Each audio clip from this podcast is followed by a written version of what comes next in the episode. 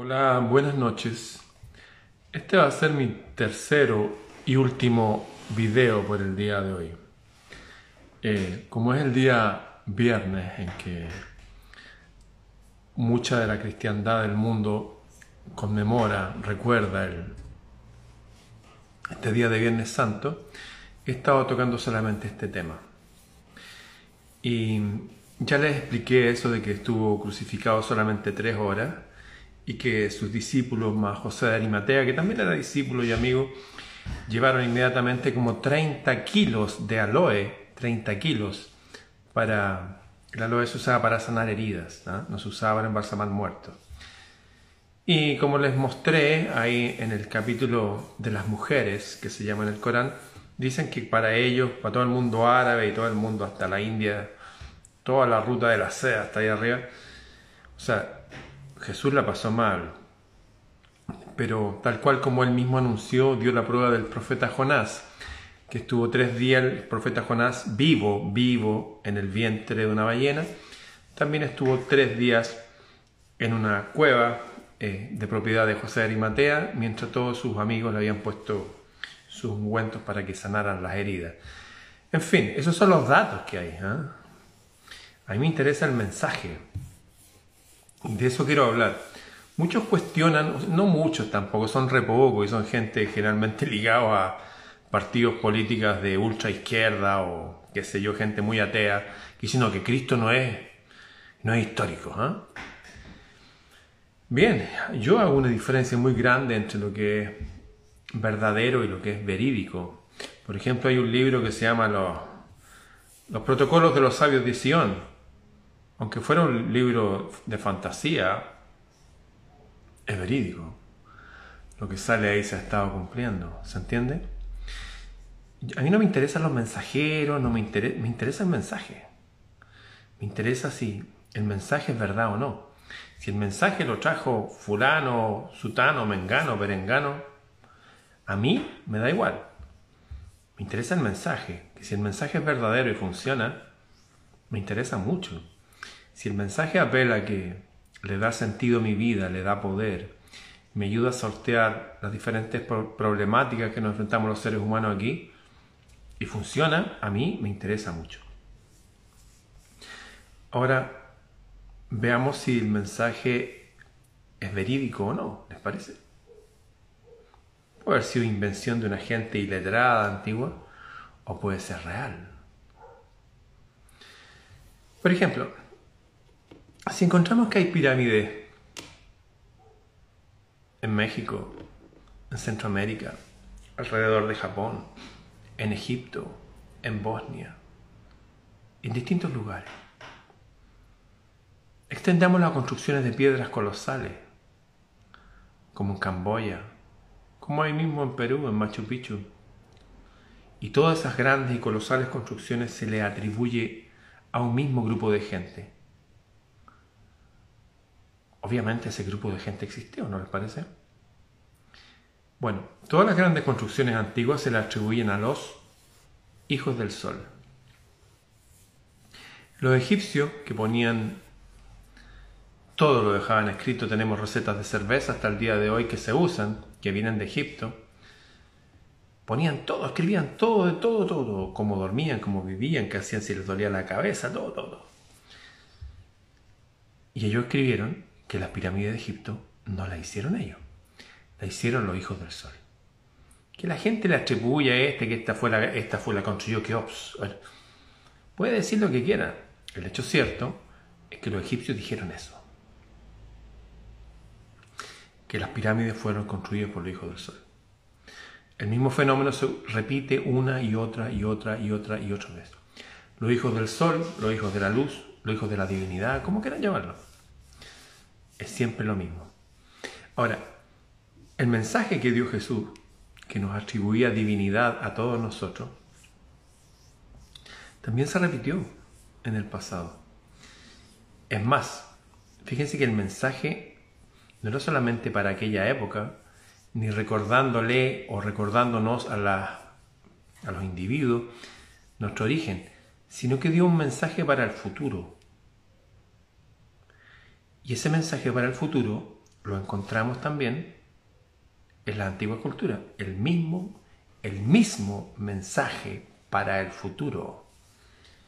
¿Cuál es ese mensaje?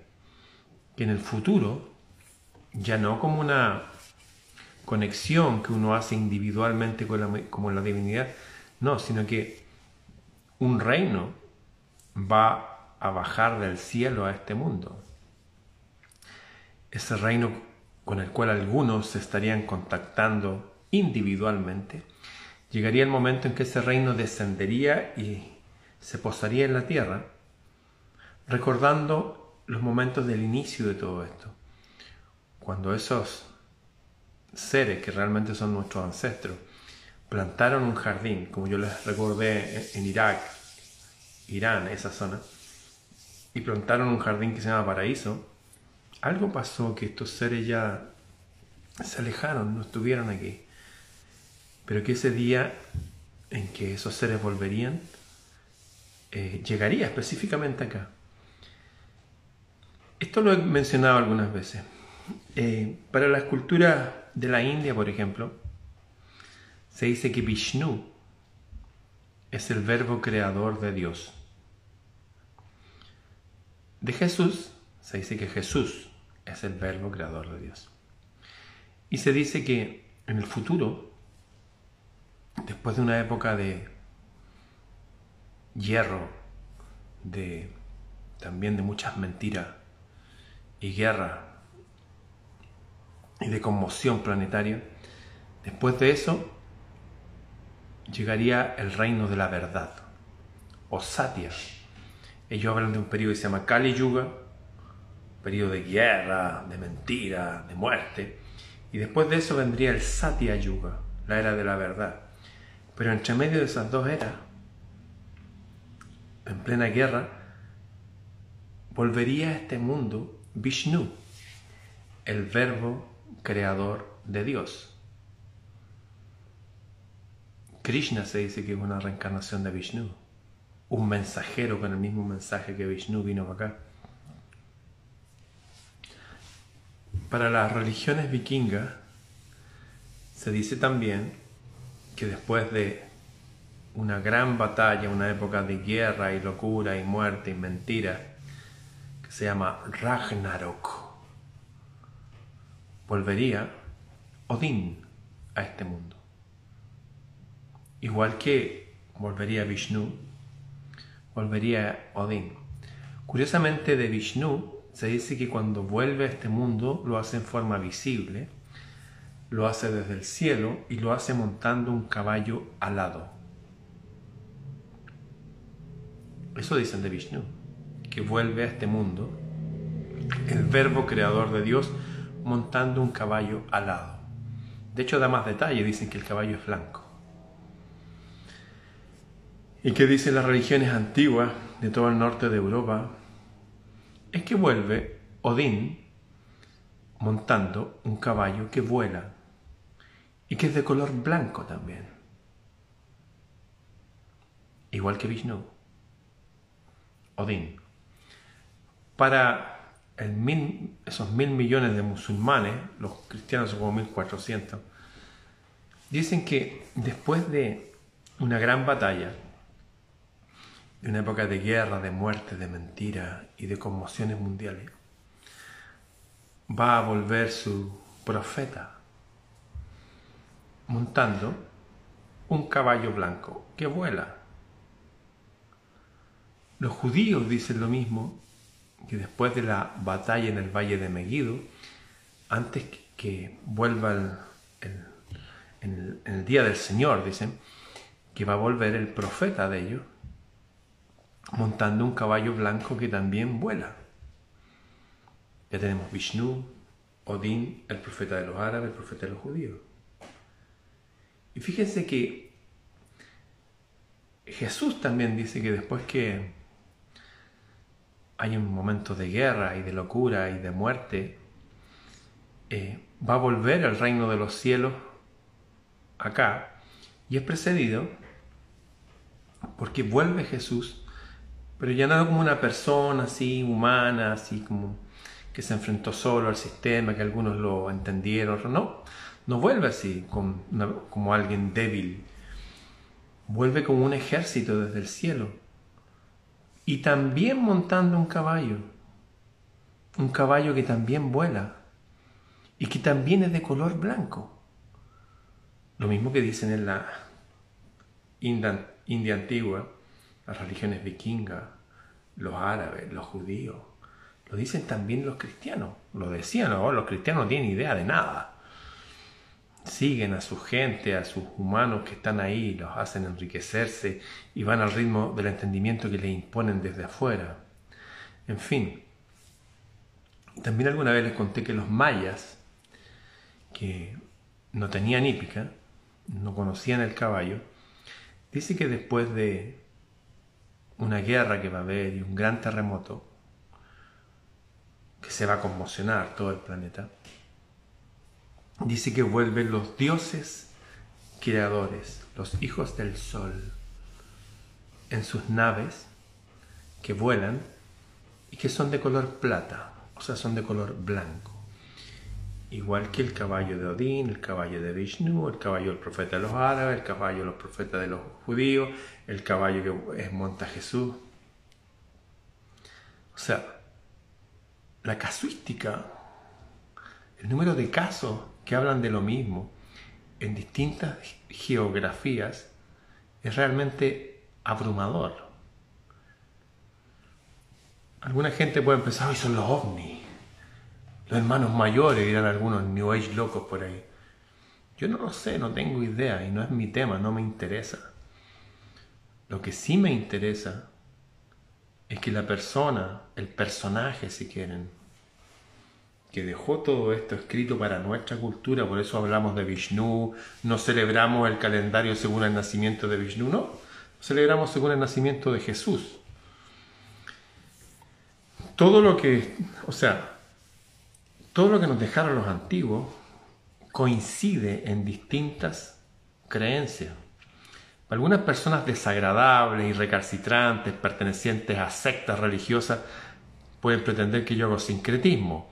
Pero son esas personas como esos odres viejos y obsoletos que no les cabe nada nuevo, que solamente estudiaron una versión de la realidad y no la otra. De hecho, para ello les tengo una metáfora Recuerdo que varios ciegos los dejaron solos en un, lugar en la India y se encontraron con un elefante, un elefante que estaba domesticado. Y un tipo fue, le agarró la trompa y dijo, oh, el elefante es como una serpiente, dijo. Otro le agarró una pierna dijo, no, el elefante es como una columna. Otro le tocó la guata y dijo, no, es como un gran tambor. Otro le agarró una oreja y dijo, no, el elefante es como una hoja. La verdad es que hay gente bien miope que ve una, una parte de la realidad y cree que esa es la única realidad. Bueno, le estoy contando que las principales religiones y cosmogonías del mundo hablan exactamente de lo mismo. Venimos del cielo, somos descendientes de los hijos del sol. Estamos aquí por algo que todavía no está tan claro, pero al parecer sí es una escuela. Y que en un momento aquellos que nos dejaron aquí y van a volver. Ese día recibe distintos nombres en distintas culturas. Y antes de ese día, que iban a volver, iba a haber una época aquí de guerra, de engaño y de muerte. Pero también hablan que iban a volver estos grandes avatares de la humanidad, trayendo la verdad y la luz. O sea, si alguien cree que eso que dicen todos los antiguos ¿Es solo coincidencia? A mí me parece un argumento estúpido. No, no funciona así la lógica y el razonamiento. Creo que obviamente hay una coincidencia asombrosa. Y es más, como lo voy a enfocar desde el punto de vista occidental, este mismo conocimiento que nos excede, que está en todo el planeta, les voy a dar algunas perlas, algunas joyas de estas señales que habrían antes que venga este retorno de la divinidad verdadera, antes que venga el retorno del reino verdadero, con un rey y una reina, por raro que suene, antes que venga la luz y la verdad y una existencia realmente asombrosa, cosa que ni siquiera nadie podría imaginar, antes que venga todo esto nos dan algunas señales. Por ejemplo, hay un tipo que se llama Juan, que para algunos fue el, discípulo más amado, era el más joven de Jesús. Dice que este hombre estaba preso en una isla y tal cual como los antiguos, los ángeles se le aparecían en sueños y también tenían visiones de lo que iba por venir. Dice que fue llevado de alguna forma misteriosa a un día en el futuro, justo antes que, que venga este reino divino al cual pertenecemos. Y dice que veía una guerra, y era una guerra extraña, porque en esa guerra eh, no habían seres humanos, habían como unas bestias raras.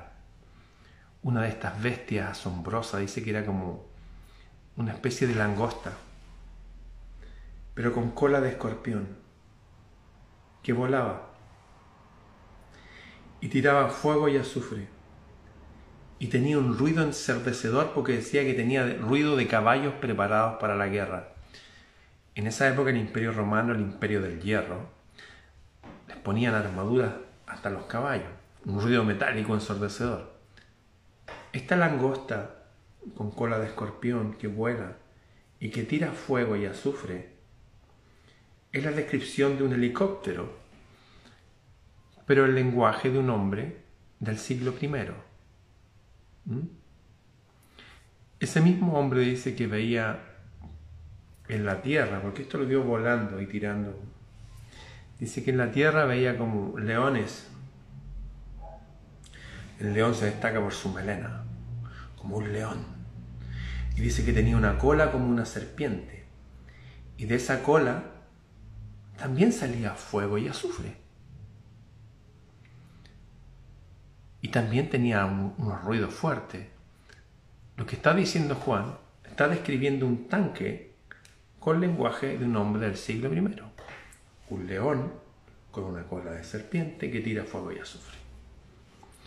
Y todo con ruidos de caballos preparados para la guerra. O sea, ¿ustedes creen que es coincidencia? Que es algo que uno no debería prestar atención. Cada uno puede hacer de su vida lo que quiera. La verdad es que todos nos dieron un poco de arcilla para este viaje que se llama vida.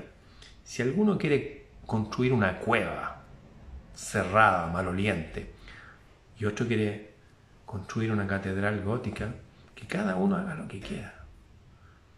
Yo estoy compartiendo lo que he aprendido para aquellos que saben que hay algo que, que por ahí va.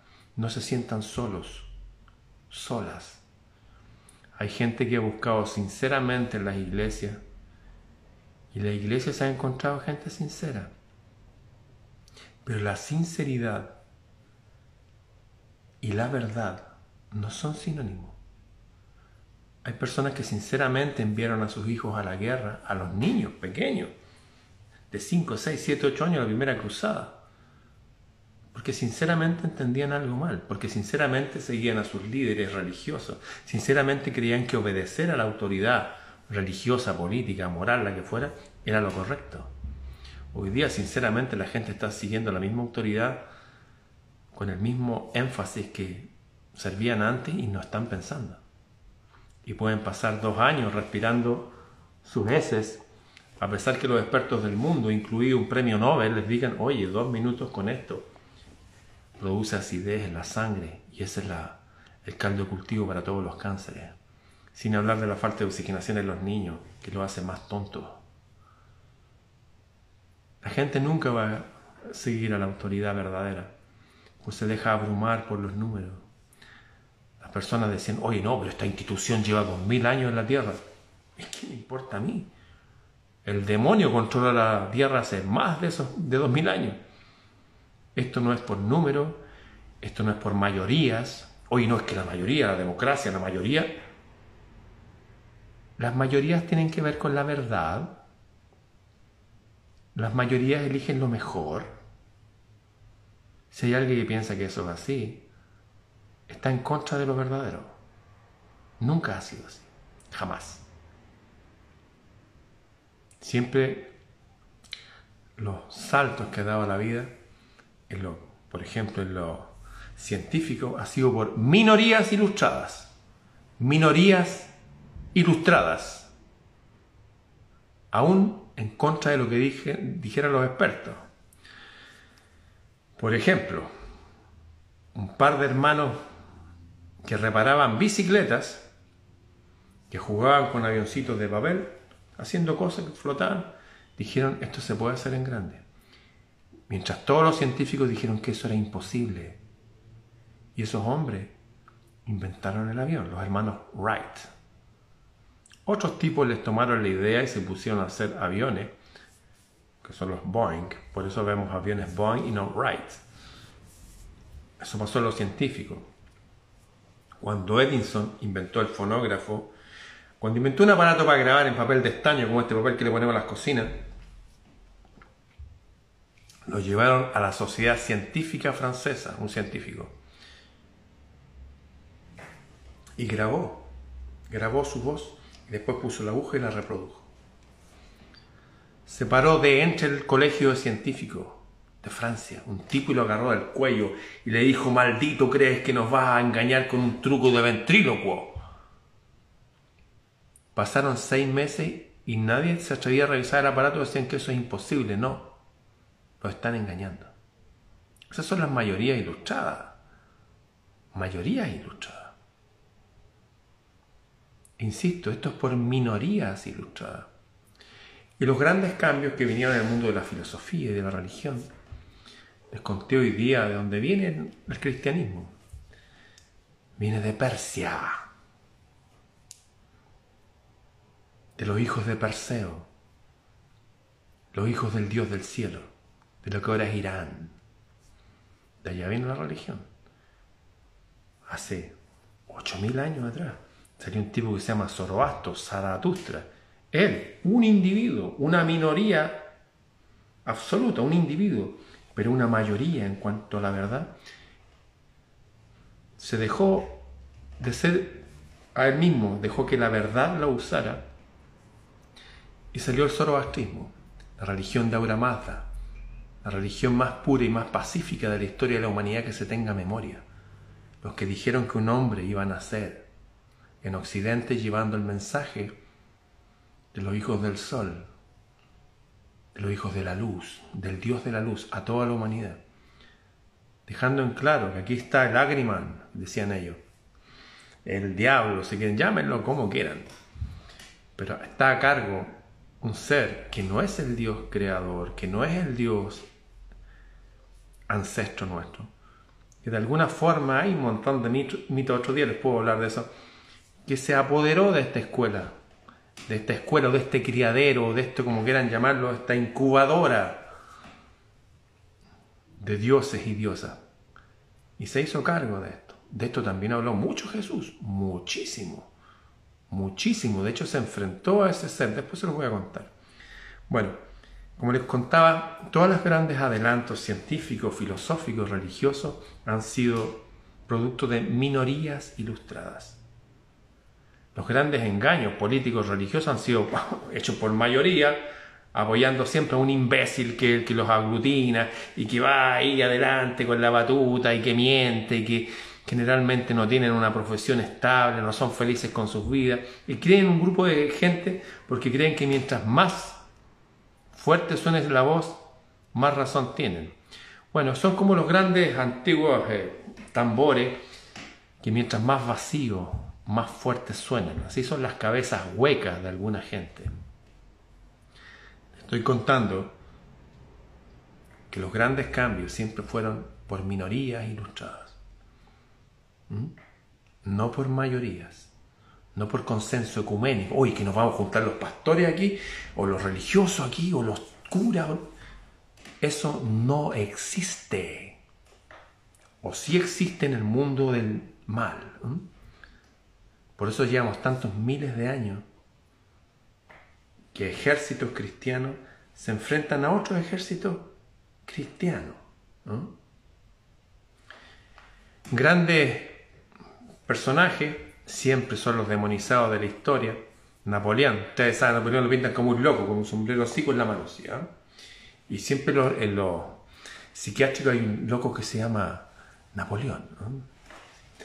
La verdad es que Napoleón fue uno de los pocos hombres que dijo, miren, todo lo que saben de historia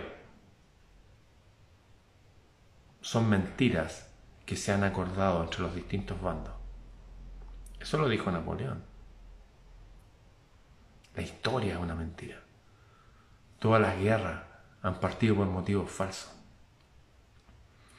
Esta misma cosa que está pasando ahora fue porque hicieron, se quebró el planeta el año 2009.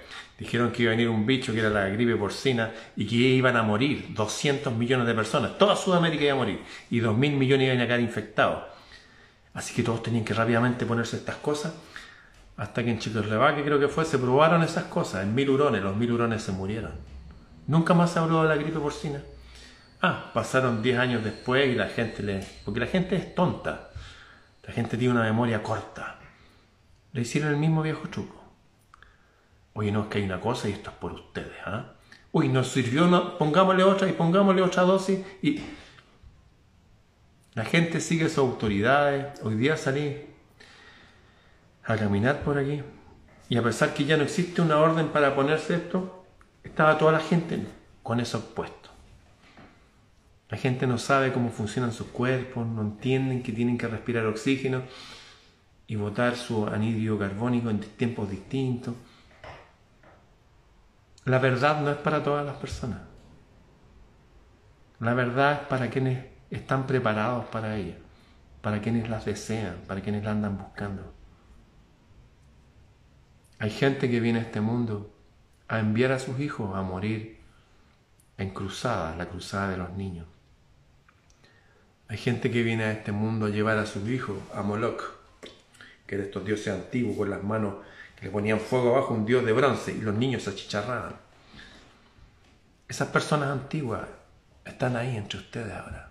Son la gente que no piensa, que no quiere saber. Había una figura literaria para esta gente.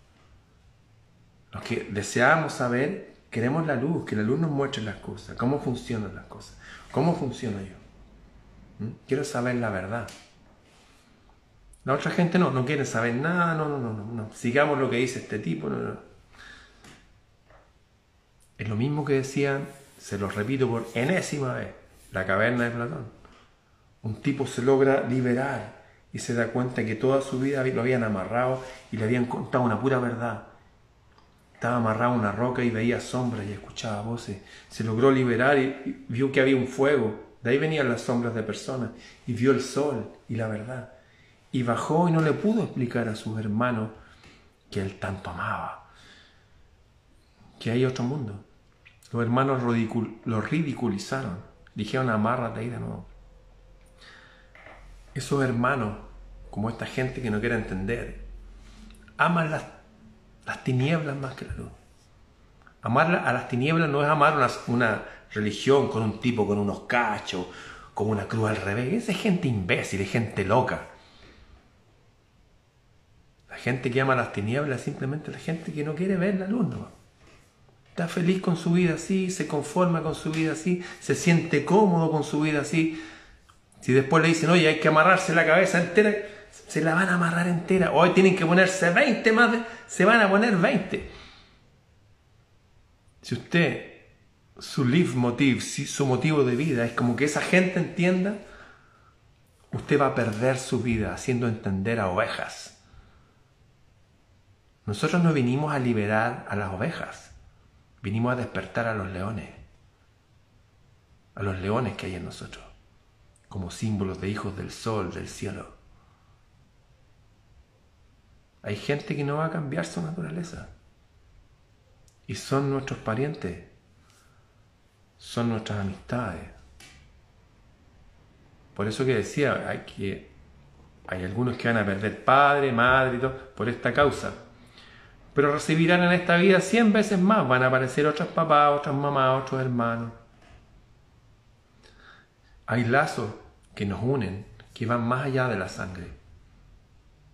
Uno de esos lazos es de, ¿realmente tenemos amor por la verdad? ¿Por lo verdadero? ¿Por lo luminoso? ¿O queremos las cosas como están? No, no quiero saber. Que me guíen. ¿ah? Escuchemos lo que dice la autoridad. Sigamos lo que dije este político. Cambiemos el líder del país y va a cambiar la realidad del país. Todo eso no existe. Los cambios vienen de los individuos y los cambios trascendentes vienen de las personas cuando empiezan a buscar el conocerse a sí mismo, el conocer la realidad, a diferenciar el engaño de lo que es verdadero, separar la paja del trigo, examinarlo todo, retener lo bueno. Bueno, para las personas que se han unido recién, estaba haciendo un resumen donde les cuento cómo el mismo mensaje que trajo este hombre hace dos mil y un poco más de años eh, se repite en todas las grandes religiones y filosofías del mundo. El mensaje es el mismo siempre. El mensajero puede cambiar. La imagen del mensajero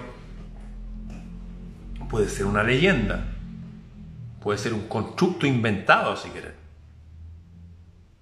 Pero el mensaje es verdadero. De hecho me acuerdo cuando el carpintero le preguntaba, oye, eh, ¿qué señal, eh, qué ves tú en nosotros? ¿Cuál de nosotros te ama a ti? Y le decía, miren, los que me quieren a mí, la verdad, no, me tienen que querer a mí, tienen que querer lo que yo les estoy contando. Dicho en lenguaje religioso, el que me ama mi palabra guardará. O sea, supongamos que yo soy el papá de una familia y me acabo de comprar una alfombra persa que son carísimas de color azul.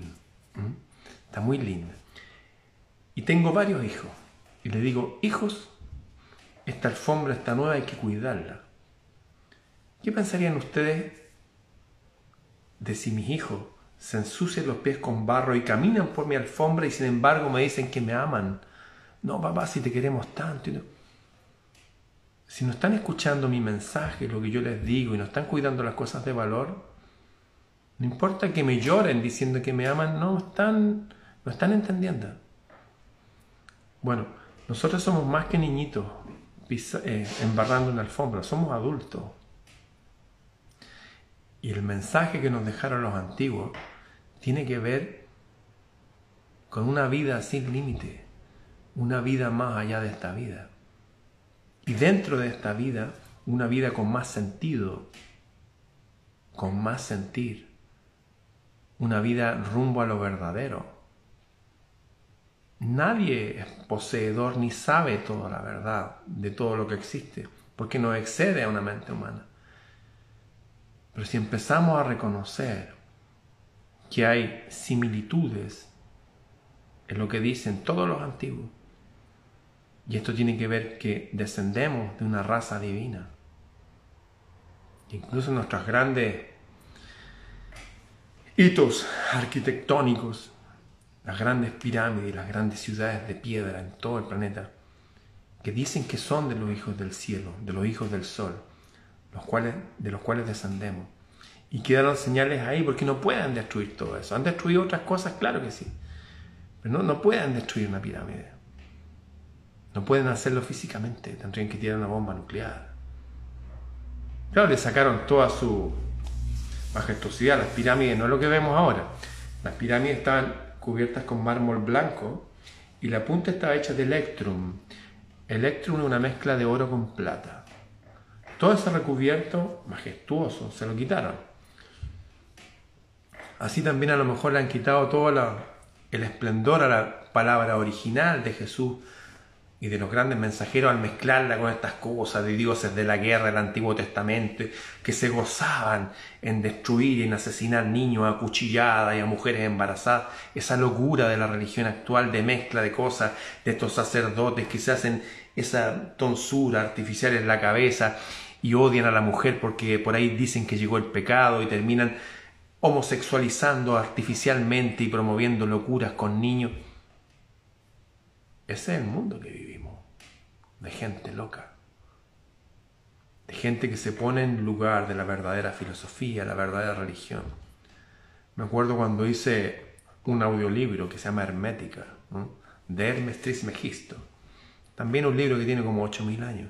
Y me conmoví cuando lo hice, lo leí, le puse mi voz. Ya hablaba también del futuro, del tiempo del fin. Y decía cuando ya no hay nada sagrado para la gente. Como Sodoma y Gomorra. No, si los niños pueden elegir su sexo. No, si esta es una mujer, no que él se siente mujer, así que le ponemos hormonas y es mujer. Hay deportistas, no, que son mujeres. Son hombres sin pene, que se han, dejado en coma a mujeres de verdad, pegándole. Y nadie dice nada, ni siquiera usted. Ni siquiera usted. No, porque no es su tema, prefiere no saber esas cosas. Una de las grandes señales que dieron todos los avatares, y lo dio Jesús también, es que estaríamos como en Sodoma y Gomorra, como en los tiempos de Noé. ¿Usted no, no le parece que estamos en Sodoma y Gomorra? ¿Le parece que está todo bien? Que es natural que los niños, por ley del gobierno, empiecen a jugar con su cuerpo en cuarto año básico cuando tienen como ocho años. Cree que está bien que estas grandes organizaciones mundiales estén dictando las constituciones de los países. Chile el primero, Chile es un laboratorio, Chile ya lo descontó. Yo nací aquí, pero ya, está claro lo que es esto, ¿eh? esto es un laboratorio. Estamos en un mundo raro, que la oscuridad avanza a grandes pasos y eso dijeron todos los antiguos. En un momento de locura, de guerra, de mentiras, de muerte, guerra y rumores de guerra, virus, bacterias, cosas, pestes. En ese momento, cuando empiecen a pasar esas cosas, fíjense, decía, que también los hijos del cielo van a empezar a hablar la verdad. Dice, y la verdad empezará a recorrer el mundo. Obviamente, una verdad puesta en el tapete de lo contemporáneo, de lo cotidiano, de lo actual, va a señalar las mentiras que hay en otros lados, solamente por su presencia. Y conocerán la verdad, y la verdad los hará libres. ¿Cuál es la verdad? Nuestro origen y nuestro destino. Somos descendientes de aquellos que plantaron ese jardín en este lugar. Y nuestro destino es volver a reunirnos con ellos. ¿Y qué hacer en el intertanto? ¿Cómo enfrento esta vida? ¿Nos habrán dejado alguna enseñanza? ¿Algo? Claro. Y esa enseñanza es por la cual también a ese hombre hoy día, a esta hora, todavía está crucificado. No es menor estar crucificado tres horas. Los otros estaban tres días y más. Pero no importa. Tres minutos estar crucificado debe ser horrible. Se pagó con sangre este conocimiento. Y con esto voy a terminar. Después de dejarnos claro nuestro origen, de que pertenecemos a un reino en el cielo, se nos dijo lo siguiente. Se nos dijo que este hombre que enfrentó a la realidad él solo, y al todo el sistema, a su raza, a su tribu, de hecho. Dijo que después de estar ayunando un buen tiempo, se enfrentó al Dios de este mundo. Y el Dios de este mundo le dijo, mira, yo controlo todos los reinos del mundo. Todo. Todos los países, todos los gobiernos, todas las instituciones. Así que te invito a que te unas a mí. Y gobernemos juntos el planeta. Y el nazareno le dijo que no. Después de eso fue y se enfrentó a la gente de su religión. Y que de ahí viene el cristianismo, vienen todas las religiones que vemos en nuestros países. El origen es espurio, así que si la raíz es mala, imagínense si hay, un fruto bueno ahora. Esto no habla mal de la gente que pertenece a las religiones. En todas las religiones hay gente sincera que vaya, ¿no? En la religión de Jesús, a la de sus padres, el judaísmo, también hay gente súper buena.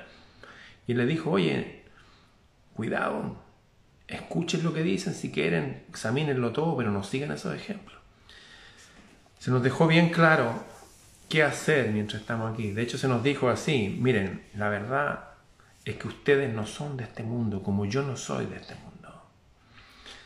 Esto es como enviarlos a ustedes como que fueran ovejas en un mundo de lobos. Así que sean astutos, tengan astucia, sean astutos, inteligentes, porque están rodeados de un mundo extraño.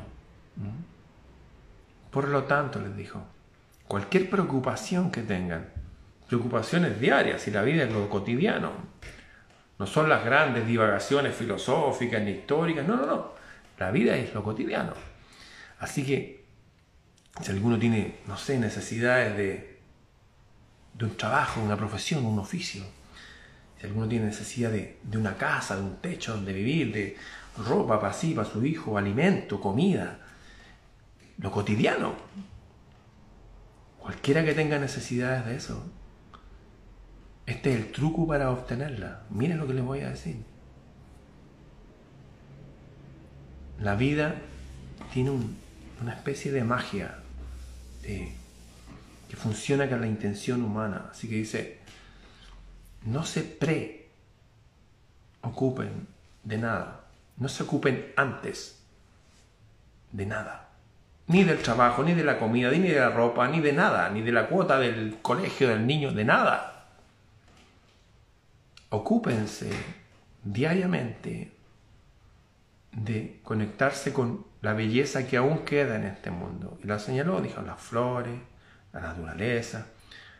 Por extensión, aplíquenlo a todo, al cielo, las estrellas, los árboles. Enfoquen en la belleza que todavía existe. Hasta los minerales son bellos. Enfóquese en la belleza que todavía hay, de lo que sea. Rodéense de belleza. Y después dijo, y busquen diariamente el consejo, la guía invisible, si quieren, del reino al cual pertenecemos. El reino al cual pertenecemos. El reino de los cielos. Dijo, donde quiera que estén, si tienen una puerta que se puede cerrar, hablen ahí y digan, tengo miedo, o echo de menos a mi papá que se murió, a mi mamá que se murió, o no sé cómo enfrentar la vida, o necesito estudiar algo y no tengo los medios para hacerlo, o estudié algo y no encuentro cómo desarrollar mi profesión y ser autónomo en este mundo. Hay un secreto en, el que cuando nos hacemos cargo de nosotros mismos, como que somos nuestro papá, nuestra mamá, empezamos a generar nuestros ingresos, si podemos administrar la vida terrestre, nos hacemos aptos para pasar a la otra etapa que es administrar la vida celeste. En eso que digo está como escondido un poco qué estamos haciendo aquí. Al interactuar con la materia, al enfrentarnos al mal y al bien, a lo malo y lo bueno, y al ejercer voluntad para hacer lo bueno por nosotros primero y por el prójimo después. El prójimo es el que está cerca. ¿eh? No hay que hacer grandes campañas por liberar al país. No, no, funciona así. Funciona uno, dos, cuatro, ocho, así. Funciona como funciona la biología. Por eso que los grandes avatares nunca fueron ya, vamos a hacer una protesta y vamos a tomar el gobierno. No, nadie hizo eso. No funciona así. ¿Mm? Nos dejaron clave de cómo estar en paz, incluso controlar nuestra respiración, incluso hablar con el cielo, meditar, ocuparnos de que rodearnos de belleza, de volver a ocupar nuestra mente, nuestra intención en ese pedazo de paraíso que somos nosotros aún. Esa era la clave. Resumiendo, al igual que todos los antiguos, este hombre que vino y que en un día como hoy lo crucificaron, nos reveló nuestro origen, nuestro destino, el gobernante de este mundo y de todo lo que hay. Y nos dejó clave para pararnos firmes y estar bien. También nos dijo que antes que vuelva ese reino del cielo, tal como lo dijo Odín y Vishnu, para los que no, están, no vieron el video al principio, véanlo porque hablé esto, tal como lo dijeron todos los antiguos, va a haber una guerra Van a haber momentos de locura, de peste y plagas artificiales o reales. Pero si estamos bien aferrados a estos principios celestes que dejaron los mensajeros, todo va a estar bien. Y a pesar que en esta vida podamos alejarnos de hermanos, hermanos, tíos, primos, padres, lo que sea, producto que no simplemente no encajamos con lo que, lo que nosotros creemos, con lo que ellos creen, no importa. Porque en este mundo recibiremos, recibiremos 100 veces más amigos nuevos, familiares nuevos, familiares del espíritu o sea, ese hombre que pagó con sangre y con tortura en su cuerpo, su mensaje, a través de recordarlo yo en este momento, hago que valga la pena y tenga sentido el sufrimiento que tuvo en ese momento. La historia continúa.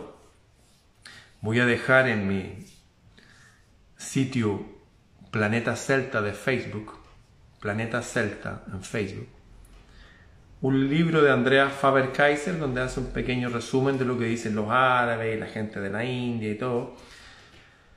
Como ustedes saben, después, a través de la ruta de la seda, y está en el libro del Corán y en varios más, el mensaje de Jesús siguió hasta bien a media del, del planeta, en Kashmir. Esa es otra historia. Lo voy a dejar el libro gratis ahí para que lo descarguen de este hombre, Andrea Faber-Kaiser, que después de de juntar estos, estos datos y ponerlos ahí, la bibliografía, lo asesinaron.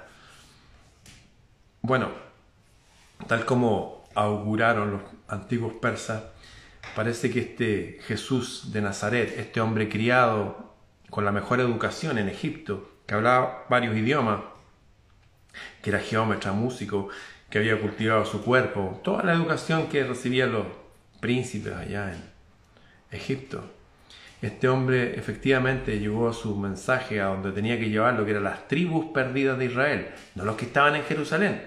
Las tribus perdidas llegaban hasta Kashmir. Hay hebreos allá desde hace miles de años, eso es historia, y les voy a poner un libro ahí para que los, que quieran descargarlo, un libro cortito, son 30 páginas, para que vayan a mi sitio Planeta Celta, unos 10 minutos más va a estar el libro ahí. Antes no, porque todavía no lo he subido. Así que, bien, pues queridos amigos y amigas, eh, he hecho varios videos hoy día en, cápsulas para no atosigarlo, para que vayan. Este es el motivo que vino este hombre acá, este, este, tipo que es un mensajero. Y aunque el mensajero fuera un constructo ideológico, un constructo eh, metafórico, si quieres, el mensaje es 100% real, absolutamente real, y se repite en todas las cosmogonías del mundo. Los poderes de este mundo lamentablemente están siendo tomados por lo más recalcitrante de la gente que artificialmente es atea, que creen que lo están haciendo por el pueblo. Así que les va a resultar más difícil a las nuevas generaciones eh, imbuirse de este espíritu en el cual estoy dando este mensaje. Pero confío en que de arriba igual nos van a seguir guiando, van a aparecer mensajeros por aquí y por allá, porque la verdad, al igual que el sol de la mañana, nadie la va a detener. ¿Ya? Los invito entonces a ir a mi sitio Grupo Planeta Celta en Facebook para que descarguen gratis el libro de Jesús en todo este camino oriente de Andreas Faber Kaiser, que también dejó este mundo por el mismo mensaje. Bien, queridos amigos y amigas, será hasta mañana. Nos vemos. Grupo Planeta Celta en Facebook. También escribí de esto en mi libro Bitácora del Sur. También me pueden escribir a mi correo freideramon.gmail.com Pero el libro gratis está en Planeta Celta. Nos vemos.